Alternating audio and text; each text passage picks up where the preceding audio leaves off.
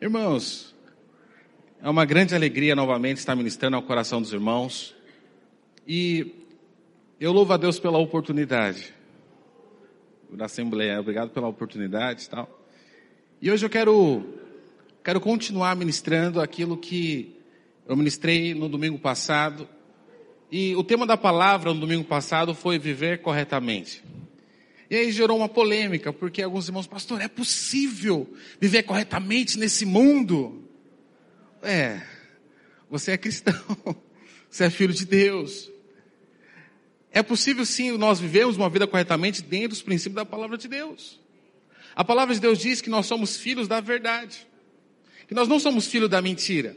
O que é viver corretamente, de acordo com a verdade, os princípios da palavra de Deus? Você é uma pessoa que deve falar a verdade. Percebe? E a verdade, ela abre portas. E o mundo diz, eu acredito que é uma verdade também, que a mentira, ela é um anão. Tem perna curta. É verdade?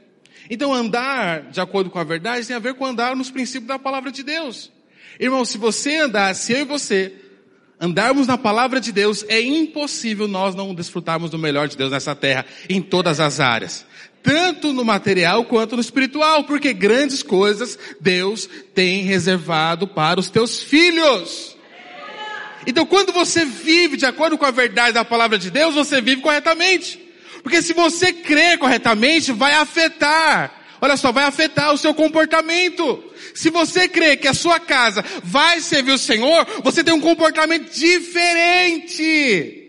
Ah não, meu marido não presta, meus filhos não prestam. Aí como que vai ser o ambiente da sua casa? Vai ser um ambiente de morte. Por quê? Porque assim como você enxerga, assim você vai se comportar. Anda com uma pessoa cheia de fé para você ver como que ele se comporta. Ah, bateu o carro, mas não, glória a Deus, Deus vai me dar o melhor. O cara bateu o carro, cara tá andando de busão, 44 lugares. O comportamento dele é diferente, você percebe? O comportamento dele, quando ele crê, muda o ambiente.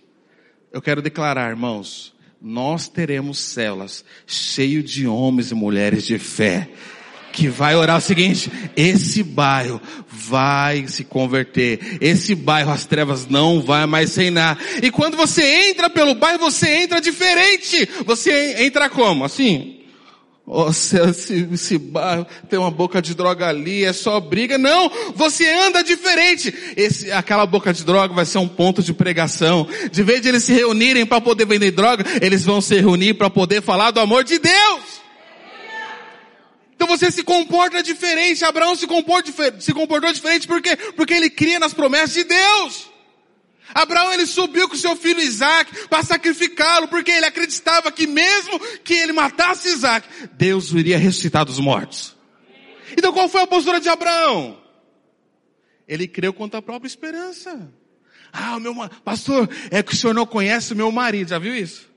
Acho que o pastor Isaías ouve bastante isso, né? É que você não conhece a minha vida, é que você não conhece meu marido. Irmãos, é porque nós não precisamos saber, não porque nós já conhecemos os princípios da palavra de Deus. E quando você ouve e vive os princípios da palavra de Deus, não tem como as portas não se abrirem sobre a sua vida, sobre a minha vida. Certa vez, um funcionário de uma empresa, ele foi chamado para poder fazer esquema de um desvio de carga. E ele era um único crente dos doze. Até apareciam os dois discípulos. E aí, quando chamaram ele, ele falou: Não, não vou participar disso, não. Não, mas para que você, para que possa dar certo, você precisa estar junto. Porque você é a única pessoa que consegue conferir. Que na verdade ele era o conferente. E ele falou: Não vou fazer parte disso. Aí ele falou: Não, nós vamos te dar uma semana para você pensar. Falei, não, não precisa pensar, não. Não, nós não temos uma semana para pensar. E aí passou uma semana, chegaram até ele novamente e falou assim: Ó, e aí? Vamos fazer o que temos, que fazer?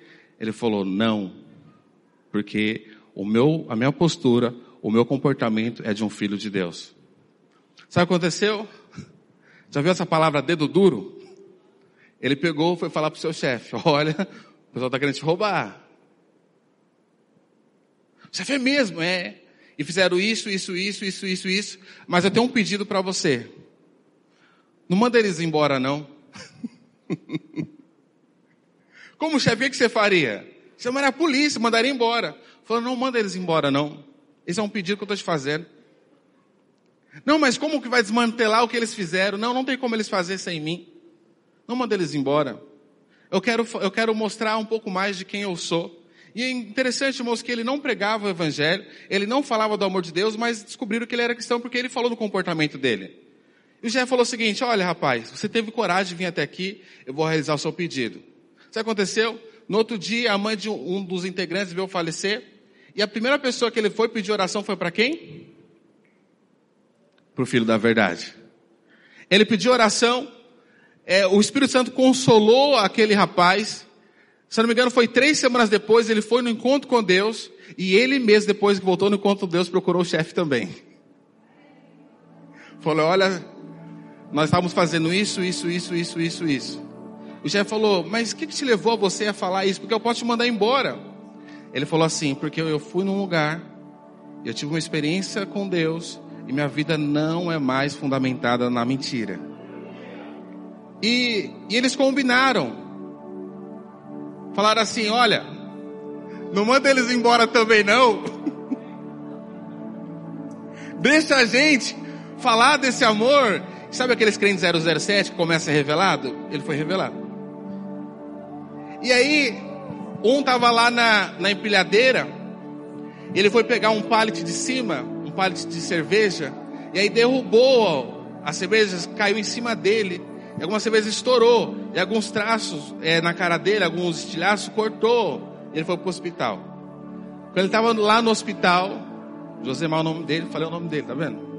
Hoje ele é obreiro lá de Cotia. E aí, os dois foi lá no hospital e falou: Olha, você tá feio, hein? Mas você tá mais feio ainda se você morresse naquele dia. Porque se você morresse naquele dia sem Cristo, você não estaria no céu, você estaria no inferno. Olha a pregação dos caras. E ele naquele leito lá. Irmãos, a, a sua ousadia, ela tem um poder de impactar outras pessoas. Eles pregaram Jesus, ele, ele, ele aceitou Jesus, se converteu, e aí ele se tomou alta, e depois foi o terceiro conversar com o chefe. Resumindo a história, oito pessoas, através do primeiro, aceitaram Jesus, e os outros que tinham foram mandados embora. Eles não foram mandados, eles pediram as contas. Mas volta no primeiro. A maneira que você crê que Deus pode abrir porta para outras pessoas para a salvação vai determinar como vai ser seu comportamento dentro da sua empresa. Se você crê que até o pior funcionário que não crê em Deus, através da sua vida, o Senhor pode usar, ele pode se converter, assim será na sua vida. Eu acredito que esse ano é um ano onde nós vamos precisar de muitas portas abertas. E como eu disse no culto passado, portas abertas é sinônimo de mudança de ambiente. Toda vez quando você sai de um cômodo, você abre a porta e vai para outra porta, muda seu ambiente. Eu quero declarar sobre a nossa vida de 2024. Novos ambientes o Senhor está colocando sobre nós. Ambiente de multiplicação, ambiente de favor, ambiente de prosperidade, ambiente de lares com paz. Só que não adianta só mudar o ambiente, o comportamento tem que mudar também. Porque você muda de ambiente, se você não mudar o comportamento, muitas vezes você não vai se adequar no ambiente. Se você muda do ambiente da sala para o ambiente da cozinha, você não vai querer se jogar, se deitar na cozinha. Agora, quando você muda da cozinha e vai para uma área gourmet, e tem aquele estofado maravilhoso, ar-condicionado, churrasqueira, de Vanda Graça, né? Qual é o seu comportamento? De desfrutar. Percebe? E o Senhor colocou algo muito forte no meu coração. Ele vai te colocar em lugares que você nunca imaginou ser colocado. Ou até lugar que você imaginou ser colocado. Mas muda o seu comportamento. Deixa de ser incrédulo. Quando ele te colocar em um novo acesso, começa a crer como ele colocou você lá. Como que aconteceu? Não sei, eu era cego, agora eu enxergo. Ele era incrédulo, mas agora ele partiu a crer. A mudança de ambiente tem a ver com às vezes a gente mudar o comportamento.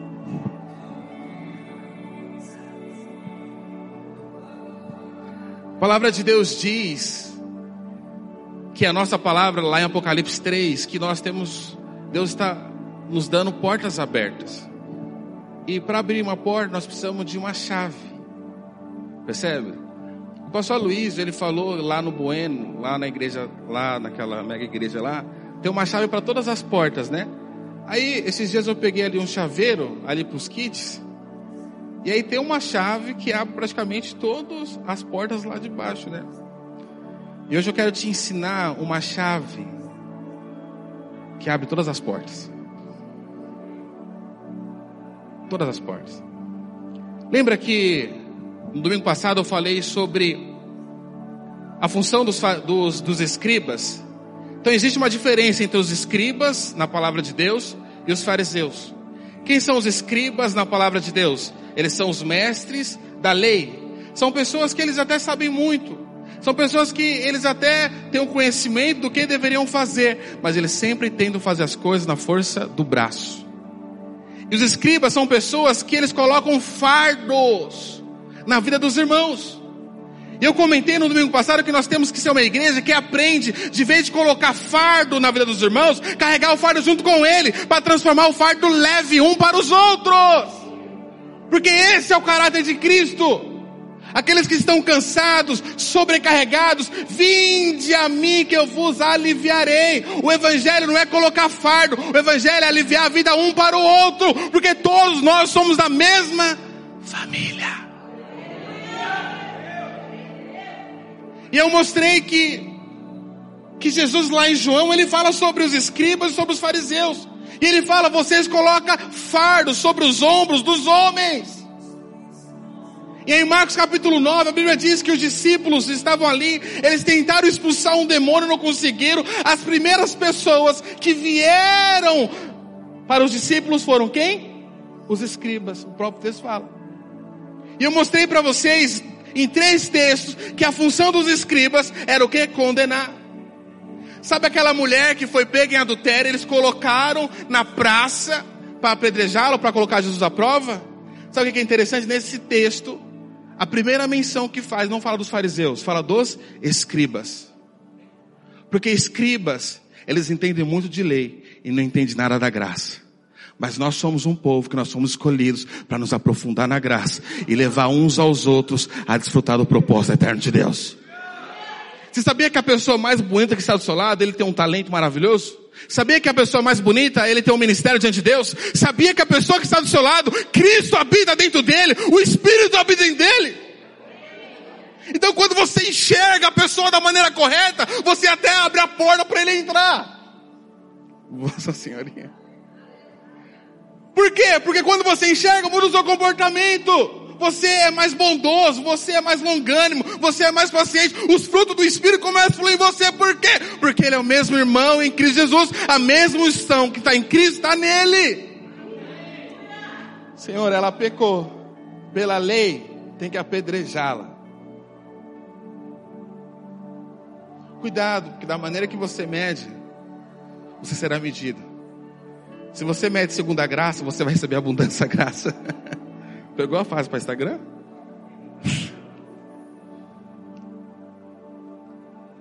Nós precisamos aprender essa chave do acesso da nova aliança, da graça de Deus. Nós temos que ser mais bondosos um para com o outro, mais longânimos um para com o outro, andar às vezes uma, duas, três milhas um para com o outro, porque esse é o espírito da fé. Não, mas o irmão ele não tem uma habilidade assim extraordinária, mas não importa, ele não precisa ter habilidade, ele tem o Espírito Santo dentro dele. Ele tem a unção dentro dele, o Senhor está dentro dele, o Senhor vai capacitar. Qual que é o problema? Nós só enxergamos os cinco talentos. Aqueles que têm um talento, nós ajudamos ele a enterrar. Nós temos que aprender a ajudar aqueles que têm um talento. Falar, irmão, você não tem muita habilidade para fazer isso, mas não se preocupe porque o Senhor colocou um talento maravilhoso em você. E nós vamos estreitar o relacionamento. E esse talento vai começar a florescer. E nós iremos glorificar o Senhor junto. Por quê? Porque nós vamos multiplicar os talentos um para com o outro. Fala para o seu irmão, oh my God.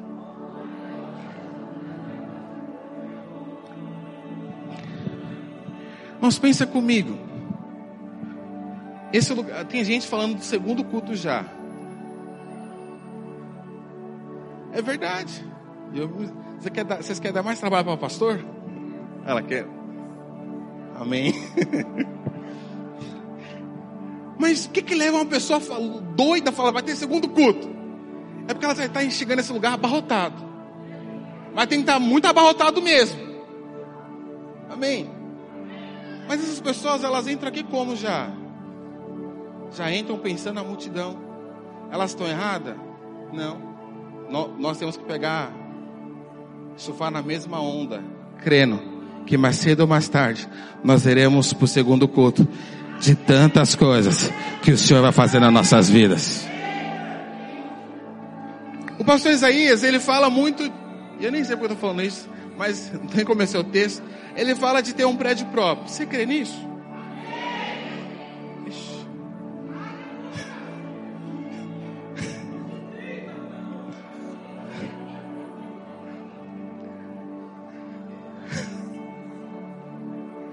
Assim será. Ah, não, mas será?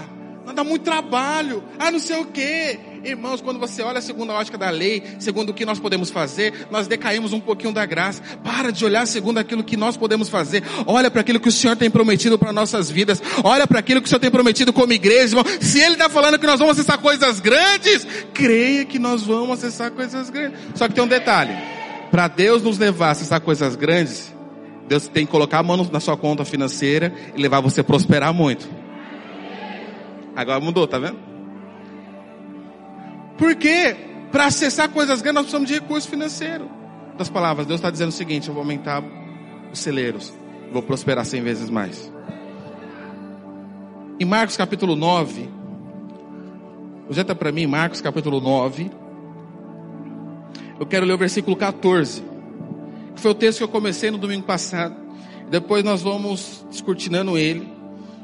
Eu quero te entregar, já comecei a te entregar algumas chaves importantes. Quando ele se aproximou dos discípulos, viram numerosa multidão ao redor, que os escribas discutiam com eles. A Bíblia está dizendo que a multidão não discutia com ele, mas os escribas discutiam com com os discípulos. E aqui é aquela grande história que eles não conseguiram expulsar os, o demônio sobre aquele jovem. E aí, no versículo 16, o seguinte: Então ele interpelou os escribas, Jesus ali ele confronta os escribas, e pergunta por que eles estão discutindo. E aí a Bíblia diz que um dentre a multidão respondeu: Mestre, trouxe meu filho possesso, resumindo a história, e os discípulos não conseguiram expulsar. E aí, Jesus fala no versículo 19, olha o que ele fala. Isso aqui é um alerta para todos nós. Então Jesus lhe disse: Ó oh, geração incrédula. Ó oh, geração incrédula. A incredulidade ela agride o caráter de Deus. Porque Deus é um Deus santo, Deus é um Deus verdadeiro. E a incredulidade é chamar Deus de mentiroso. O primeiro pecado que entrou na terra não foi a desobediência, foi a incredulidade. Porque Deus falou para o homem: o dia que você comer daquela árvore, você vai morrer. E aí eles comeram a, do fruto da árvore. Eles morreram fisicamente? Não, a pior morte que tem não é a física, é a espiritual. Se eles não tivessem morrido espiritualmente, Deus estaria mentindo, mas Deus não é o Deus de mentir. Não é homem para que possa mentir. Então Deus é um Deus verdadeiro. Aí Jesus vem e fala, ó geração de incrédulos. Porque Jesus já tinha falado, se vocês creem, vocês vão colocar as mãos nos demônios, eles, serão, eles sairão. E aqui é um alerta para nós. Nós não podemos ter o luxo de andar na incredulidade. Porque a incredulidade, ela traz sofrimento. Sabia disso? A incredulidade, ela traz sofrimento, angústia e ausência de paz. Você sabia disso? Eu vou te dar um exemplo. Quando a sua conta zera, você recebe o salário hoje, amanhã já não tem mais. Misericórdia. Fala comigo, misericórdia. Vai chegar um tempo que você vai receber segunda, daqui um mês ainda, na segunda-feira, vai ter o dinheiro na conta. Recebe, irmãos. Só que quando acaba, Aí às vezes faltou você comprar alguma coisa, você, você entra como? Fica angustiado. Porque acabou o recurso. E aí quando acaba o recurso, leva você a sair do estado de paz. E aí leva você a ficar angustiado. E Jesus ele fala para os discípulos, ele se repreende o discípulo dizendo o seguinte: ó oh, geração incrédula, até quando estarei convosco? E Jesus continua: até quando sofrereis? Fala assim: a falta de fé traz sofrimento nas nossas vidas. Agora você vai virar para a pessoa do lado e falar assim: tenha fé.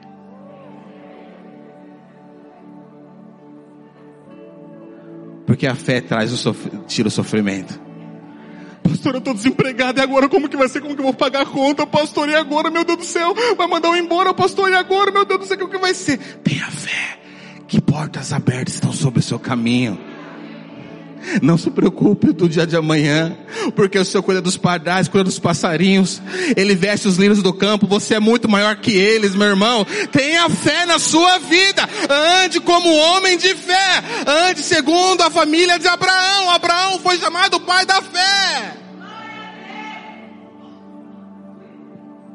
Aqui Jesus está repreendendo eles, ó geração de incrédulos, porque a incredulidade atinge o caráter de Deus. Se Deus falou que a sua casa vai servir o Senhor, ah, irmão, se prepare, porque vai, isso vai acontecer. Se o Senhor falou que Ele vai te promover na sua empresa, se prepare. Se Ele que falou, isso vai acontecer. Se Ele falou que você vai prosperar nesse ano de 2024, creia que isso vai acontecer. Não deixe o Senhor falar para nós, ó geração de incrédulos. Deixe olhar para nós e falar assim: ó o povo da fé lá. Eu não sei se você sabe, quando você combate o que Jesus está falando, não tem limite para você. Sabia disso? Sabia? Que Jesus falou o seguinte: tudo é possível aquele que crê. Defina tudo. A fé te leva você num campo que não tem limites. Sabia disso? Para você acessar o mundo físico, você precisa ter um corpo físico. Mas para que você possa acessar as coisas espirituais, da promessa de Deus, você precisa ter uma chave, que é a moeda de troca do reino dos céus, que é a fé. Diga aleluia. Ok. E aqui eu vou começar minha pregação agora. Vamos lá. Aí a Bíblia diz, no versículo 19, como eu disse, da incredulidade. E aí vai para o versículo 20, eu quero continuar. Aí trouxe o menino, e ele viu a Jesus. O espírito imediatamente agitou com violência. E aí ele caiu sobre terra, espumando. Versículo 21, 21 perguntou Jesus, olha só, perguntou Jesus ao pai do menino: há quanto tempo isso lhe sucede? Estou te ensinando princípios aqui para a sua vida. Aí o pai fala: Jesus, desde a infância, isso acontece com meu filho. Sabe, irmãos, às vezes na sua vida, pode ter muito tempo que você não sabe o que é se alegrar com uma vitória. Às vezes na sua vida você tenta, você luta, você trabalha, mas parece que nada acontece na sua vida. Fazia muito tempo que esse homem, ele estava sofrendo desse estado. Mas isso um dia acabou. Eu quero declarar sobre a sua vida. O Senhor faz questão de perguntar para o pai do menino: quanto tempo faz? Quanto tempo você não consegue enxergar sua conta no azul? Quanto tempo você não consegue reunir a família para poder fazer um jantar em harmonia? Faz quanto tempo que você não entra na sua casa e não consegue ter um dia de paz com seu esposo, com a sua esposa? Faz quanto tempo que você não consegue tirar uma férias? Só trabalha, trabalha, trabalha, trabalha, trabalha, trabalha, trabalha, trabalha, trabalha até canto de falar, mas você não consegue tirar uma férias. Eu quero dizer algo para você, meu irmão, esses dias estão contados. Mas é importante você ter enxergado esses dias, sabe por quê? Porque o que vai mudar esse ambiente é aquilo que você vai declarar. A partir de hoje vai ser diferente. A partir de hoje, o meu marido e eu na minha família vai ter paz. A minha família é próspera, o meu casamento é próspero. Por quê, irmãos? Porque você está recebendo uma chave hoje. de você não andar segundo a sua vista, não andar por lei, mas andar literalmente mergulhado no espírito da fé. Eu falei o quê? Espírito da fé. Uau! Sabe como que você anda de uma maneira digna? Quando você vive o evangelho da fé.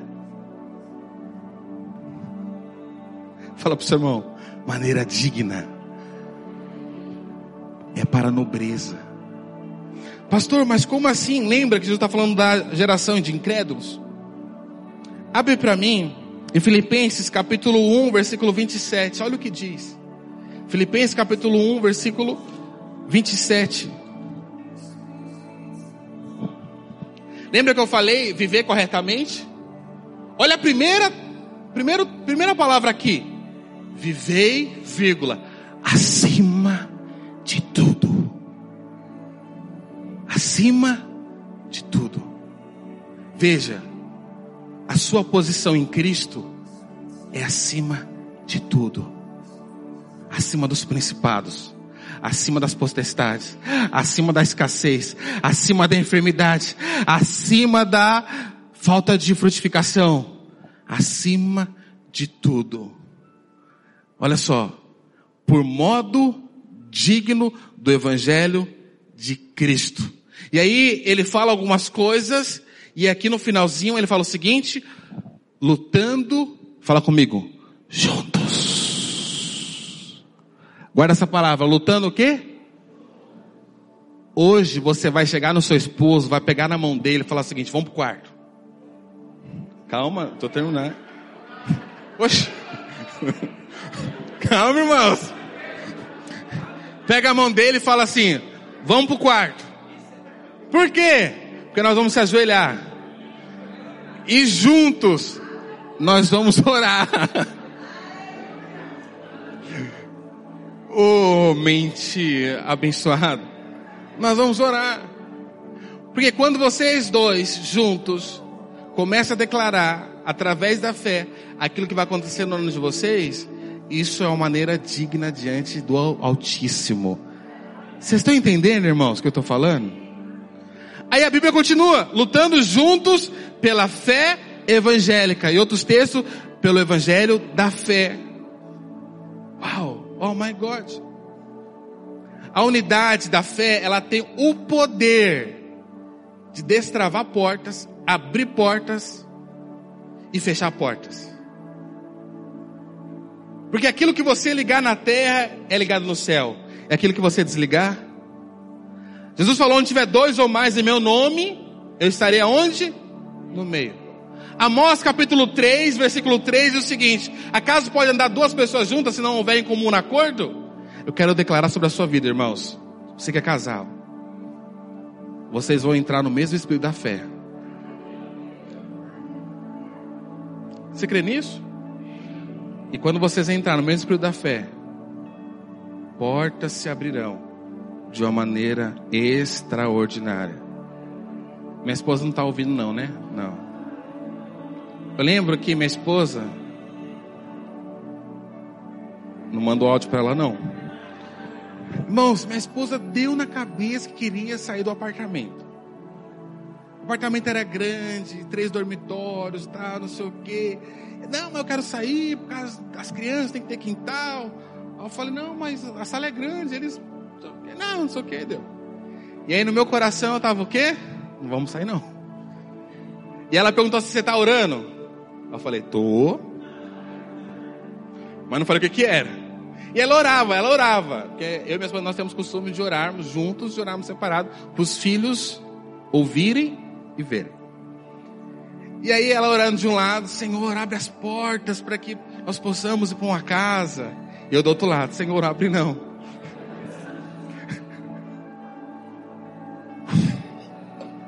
E eu não queria. E aí, um dia eu chego em casa e minha esposa triste, cabisbaixa. Aí eu perguntei para ela assim: o que, que, é vossa senhoria está assim cabisbaixa, triste? Quer que eu faça, faça a janta hoje? quer que eu limpe a casa hoje? E a casa um brinco. Ela falou, não, príncipe, é porque já faz quase seis meses que nós estamos orando para Deus abrir porta.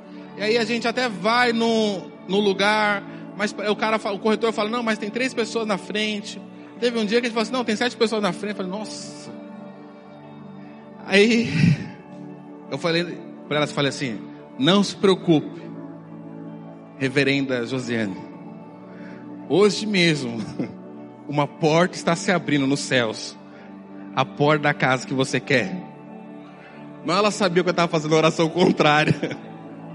E aí naquele dia, diante, diante de Deus, irmãos, diante de Deus, quando ela foi orar pela casa, eu peguei na mão dela, falei, deixa eu orar primeiro. E eu rendi ao Senhor, falei, Senhor, essa porta que ela está pedindo, eu concordo com ela. Abre a porta, Senhor. Isso era diante de Deus, irmão. Pergunta para ela. Isso mais ou menos era umas nove horas da noite. Testemunho poderoso. Aí quando, aí terminei orado e realmente eu abri meu coração para que ela pudesse ter acesso, lutando a mesma fé. Amós 3:3 tem que haver como um acordo. Se sua esposa tem que parar de brigar. Ou se for brigar, briga até até para valer mesmo. Mas depois se ajunte, se beije, esteja junto, mas não deixe a divisão entrar no meio de vocês. Sempre nas discussões, não queira discutir. Porque casamento é assim, né? Não, você fez isso. Não, mas você também fez isso. Não, você não lavou a louça. Não, mas você não comprou a esponja. Ah, não sei o quê. Não tem razão.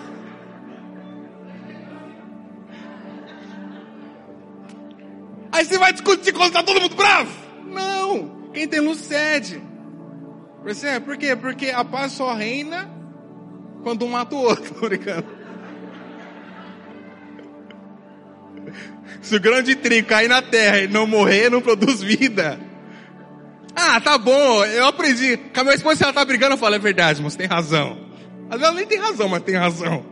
Porque às vezes essa mais rápida briga.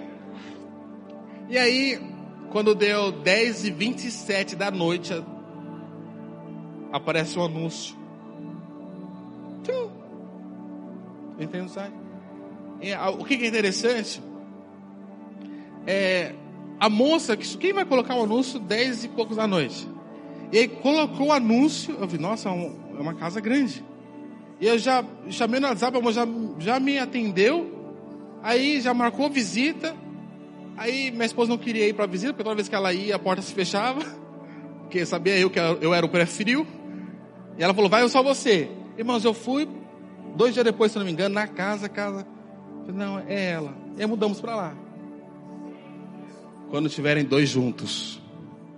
Nós temos que aprender a sonhar o alvo dos nossos pastores, a sonhar o alvo dos nossos discipuladores, dos nossos obreiros, dos nossos líderes, para que nós possamos ter acesso à comunhão da fé e vivemos coisas extraordinárias.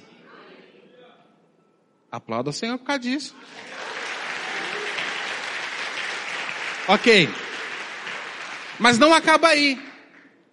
Porque 2 Coríntios capítulo 4, versículo 3, lembra disso? Eu estou ensinando um princípio que Jesus está ensinando para os discípulos. E aí 2 Coríntios 4, 13 diz o seguinte. Chegou o teclado. Uau, amém. Agora o pau vai quebrar. 2 Coríntios 4, 13. Tendo, porém, fala comigo, o mesmo, o que, irmãos? Espírito. Você quer ter uma célula avivada, líder? Pede para todo mundo orar pela multiplicação, por cura, por necessidade, por frutificação, por milagre. Manda todo mundo orar junto pelo mesmo propósito, meu irmão. Isso é o estilo do cristianismo, o comum acordo da fé. É o que Jesus está combatendo aqui, a incredulidade. A incredulidade. Esse texto nos ensina como viver corretamente. Primeiramente ele fala dos escribas, não devemos colocar o fardo um no outro. Somos da mesma família. Devemos sonhar os mesmos sonhos. Devemos nos alegrar com a conquista dos irmãos. Mas parece que quando o irmão conquista um carro, fala, ah, sabia que é mais difícil você se alegrar com conquistas. E é muito mais fácil você chorar com derrotas.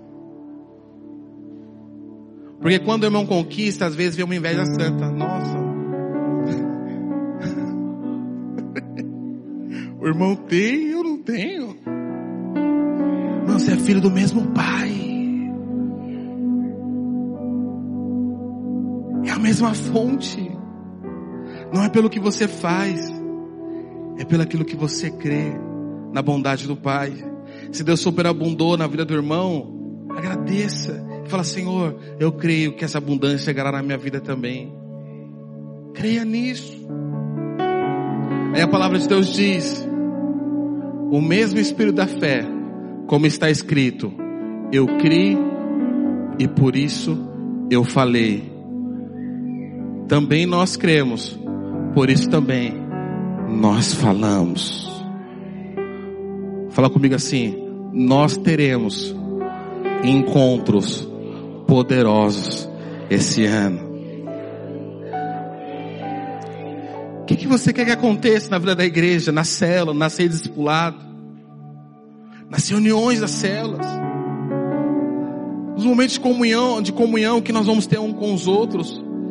O que, que você quer que aconteça?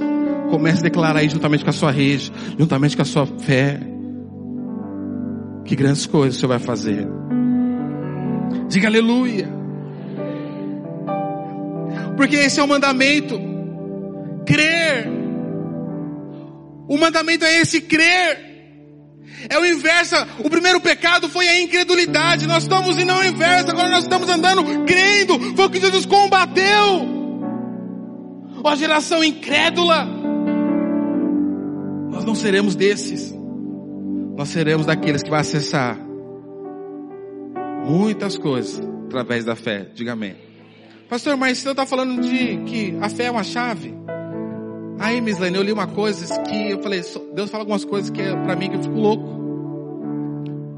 Nós, nós estamos com a chave de Davi. Sim ou não? Agora eu vou te dar a chave de Abraão. Sabia? Qual que é a base da genealogia de Jesus em Mateus capítulo 1, versículo 1? As duas chaves. Olha que poderoso. Vamos ler? Mateus 1, versículo 1. Olha só. Livro da genealogia de Jesus. Cristo. Olha só. Filho de quem? Nós falamos que nós temos a chave de quem? Mas não para por aí. Ele fala o quê? Filho de quem? De Abraão. E depois não fala mais que ele é filho de ninguém. Sabe o que significa? Que nós temos a chave de Davi. E nós temos a chave da fé de Abraão. Porque nós somos da mesma genealogia de Cristo Jesus. Mas não para por isso, falar para você a revelação. Davi, Deus falou que através da descendência dele, sentaria alguém ao trono que iria ser eternamente. Amém? Então a chave de Davi está apontando para coisas espirituais. Agora, a chave de Abraão é diferente. A chave de Abraão, ser tu uma bênção. A chave de Abraão é você acessar todas as bênçãos materiais. Você está entendendo? Você não entendeu. A chave de Davi acessa as coisas, as bênçãos espirituais. Não significa que as bênçãos espirituais não se materializam. Mas a chave de Abraão está falando o seguinte: você é da mesma família de Abraão. E Abraão foi próspero. Abraão, ele abriu poços onde ninguém falaria que sairia água. E ele está falando o seguinte: aonde eu colocar as mãos eu vou prosperar. Aonde eu tenho uma ideia vai sair água. Ah, é no deserto, não importa, porque eu tenho a chave de Abraão também. Sou da mesma família.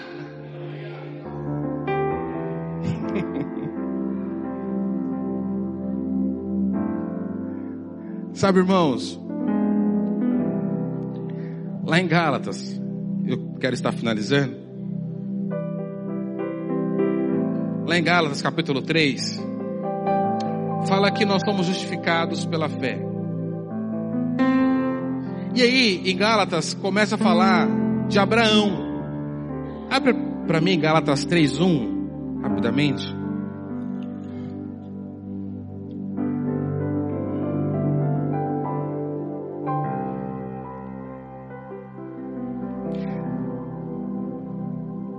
Versículo 2. Diz o seguinte: Quero apenas saber isto de vós: recebeste o Espírito pelas obras da lei ou pela pregação da fé? Lembra que nós estamos falando do que Jesus combateu os discípulos? Incredulidade? Paulo está falando, vocês receberam a promessa segundo as obras da lei? É o que Paulo está falando. E aí ele continua assim no versículo 3. Sois assim insensatos que tendo começado no Espírito, estejais agora vos aperfeiçoando na carne. Então eles estão decaindo aqui do Espírito da fé. Não, não se preocupe não. Eu vou fazer essa, essa sala crescer porque eu sou bom. Eu tenho habilidade de coachismo.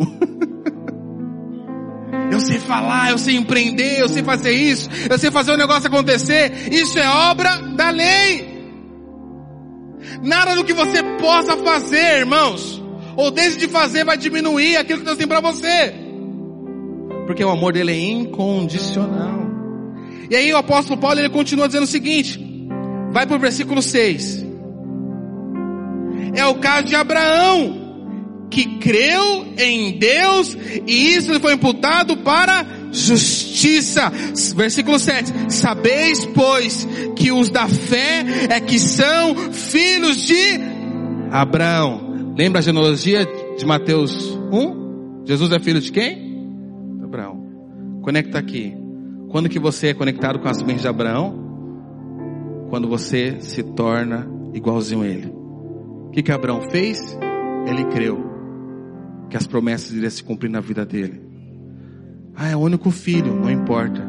Ah, Deus vai matar ele, não importa, vai se cumprir. Eu quero dar uma dica aqui para encerrar. Tanta coisa. Queria chamar o grupo de louvor aqui. Sabe o que vence o pecado? Não é o tanto que você tenta vencê-lo que vence o pecado é quando você crê que já foi justificado. Sabia disso? Porque a força do pecado é a lei. Não, eu vou vencer a pornografia, eu vou fazer isso, eu vou vencer as tentações, eu vou fazer aquilo, eu vou seguir dez passos. Vai fracassar. Porque nada que você faz pode vencer o pecado com a sua força. Mas tudo que ele fez há dois mil anos atrás, ele já venceu todos os seus pecados. Isso é fé. Eu vou te ensinar. Cadê o Maico? O Maico tá aí? Vem cá, Maico, traz a corda. Você vai sair aqui com, com essas chaves, amém? Quando você recebendo várias chaves hoje, diga amém. Vira pro seu irmão e fala assim: Você é da família da fé, meu irmão.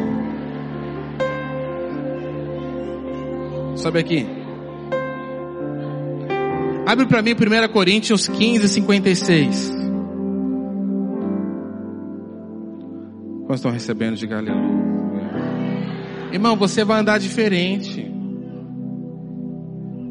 Crente não foi cristão, não se converteu para andar de cabeça baixa. Ah, pastor, mas Deus é Deus de montes e de vales. É mais Deus quer te ver mais no monte do que no vale.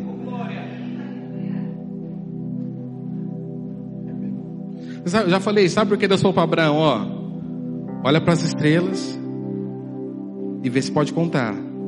Aí depois lá Deus falou assim, olha para baixo para as, para as areias do mar, vê se pode contar também. Mas você acha que todo lugar tinha praia? Não.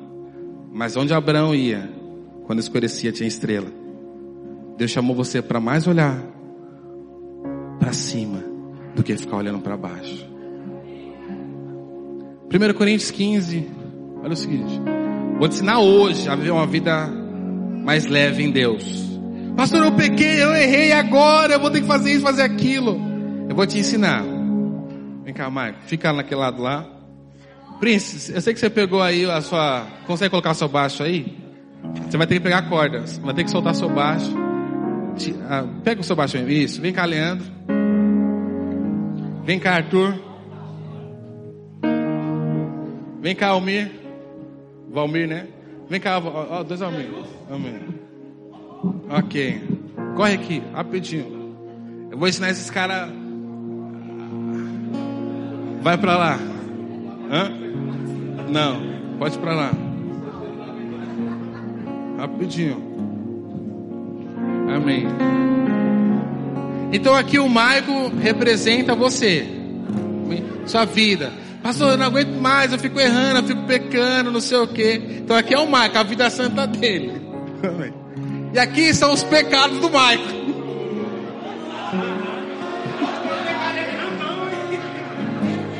Vamos lá, pera aí.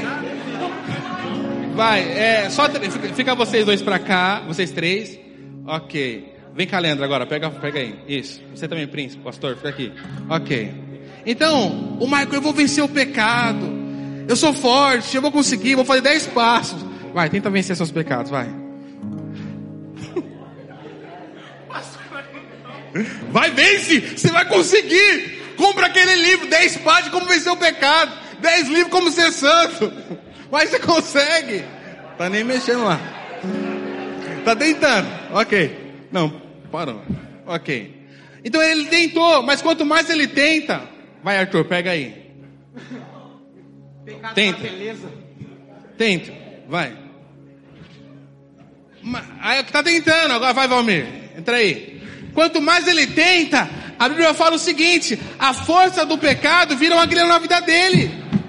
Não, não, sai pecado. Vai para lá. Vai para lá agora. Não, Amém. Aleluia. Então veja. O que, que é a força do pecado, irmãos?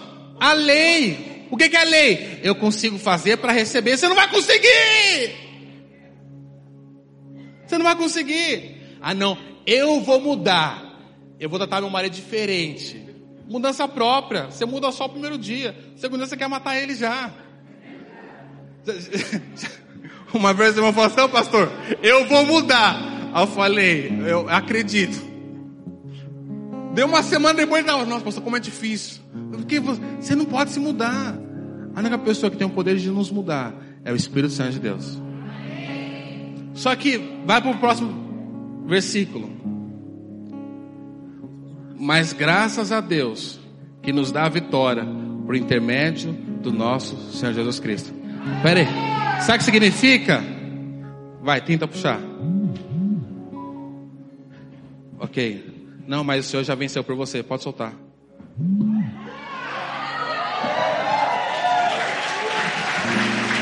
É na, de, é na fraqueza dele que o poder de Deus se aperfeiçoa, percebe? É na fraqueza dele que o poder de Deus leva ele a ver uma vida de santidade, percebe? Não é o tanto que você tenta vencer, é o tanto que você reconhece que Jesus venceu por você há dois mil anos atrás, amém? Vamos ficar de pé, aleluia. Obrigado, irmãos. Pode aplaudir o Senhor, aleluia. Você aplaude mesmo.